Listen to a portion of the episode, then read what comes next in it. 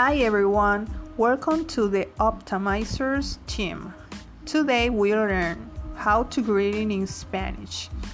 I will focus in pronunciation because it's very important. So let's go to the first word. Hola. It is a very common word in Spanish greetings. If we spell that word in English, it is like this H O L A. A, but the pronunciation in Spanish is different. First, the letter H it doesn't has a sound, so it is a mute letter sound. Then the vowel O, its pronunciation is O. The mouth will keep open but don't show your teeth. Then make the sound O. O. O.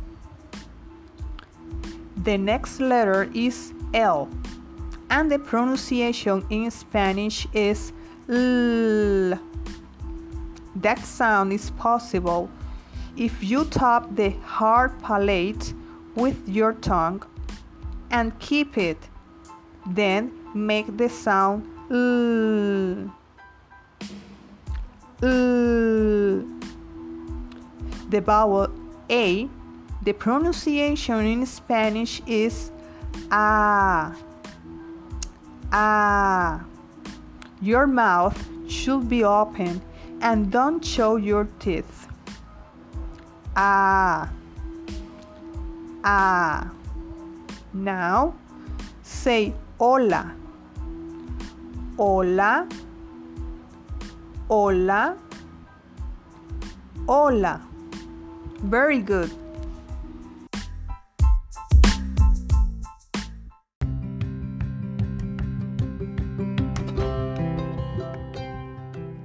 Remember, if you want to make a donation for this contribution, please do it by PayPal. You can find me by Alys Multi Services. Alys spelled A L Y S Multi Services. Thank you.